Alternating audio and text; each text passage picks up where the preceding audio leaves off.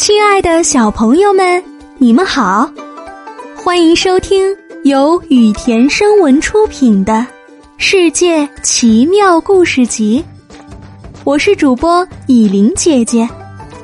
接下来我会每天给你讲一个好听的小故事，伴你成长。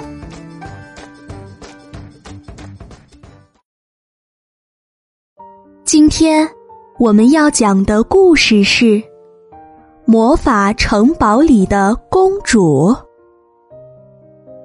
杰瑞、凯瑟琳和杰米发现了一座带有迷宫的城堡，在迷宫中，他们看到了一个沉睡的女孩，一条镶嵌着银色星星的面纱遮盖住了她的脸。凯瑟琳轻轻地揭开面纱。他们看见公主美丽的脸庞，显得小巧又苍白。她是睡美人吗？凯瑟琳喊。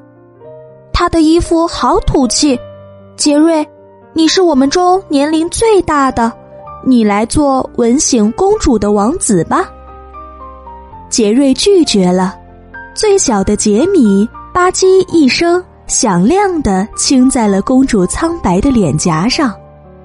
公主缓缓睁开了她黑亮的大眼睛，打着哈欠，伸了一个大大的懒腰。已经过了数百年了吗？你们中的哪一位是将我从长长的沉睡中唤醒的王子呢？是我。杰米一点儿也不害怕，我高贵的守护者。公主感谢道。但是，杰米有点不相信。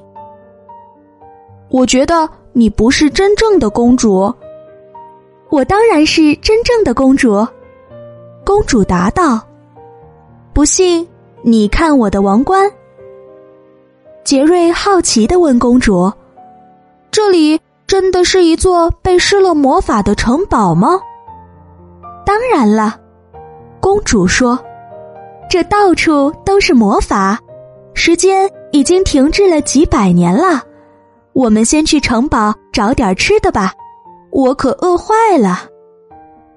到了城堡，公主转身对三个孩子说：“你们在这儿等一会儿，我走开之后千万别说话。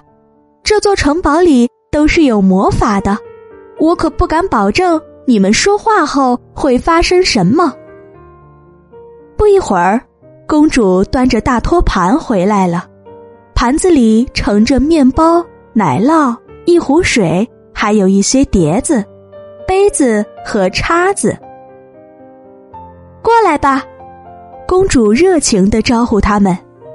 我只能找到这些面包和奶酪，不过没关系，因为这儿有魔法，只要你们没悄悄的犯过什么错。他们就能变成任何你们想要的东西。你想要什么呢？公主问凯瑟琳。烤鸡和豌豆。凯瑟琳毫不犹豫的回答。公主切下一片面包放在碟子里。来，你的烤鸡和豌豆。凯瑟琳开始吃面包。他没有说他吃的并不是烤鸡和豌豆，因为这样别人就不知道他曾经犯过糟糕的错误。另外两人要了烤牛肉和卷心菜。这是个游戏吧？假装这些面包和奶酪是牛肉，杰米问道。假装？可这就是牛肉啊！公主瞪大眼睛。看着杰米，好吧，我就当他是吧。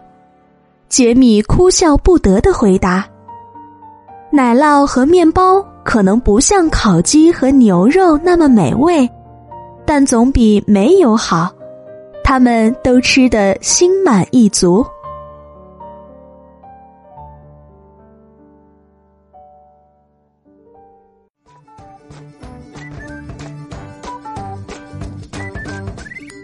好了，小朋友们，今天的故事讲到这里就结束啦，明天还有新的故事等着你们哦。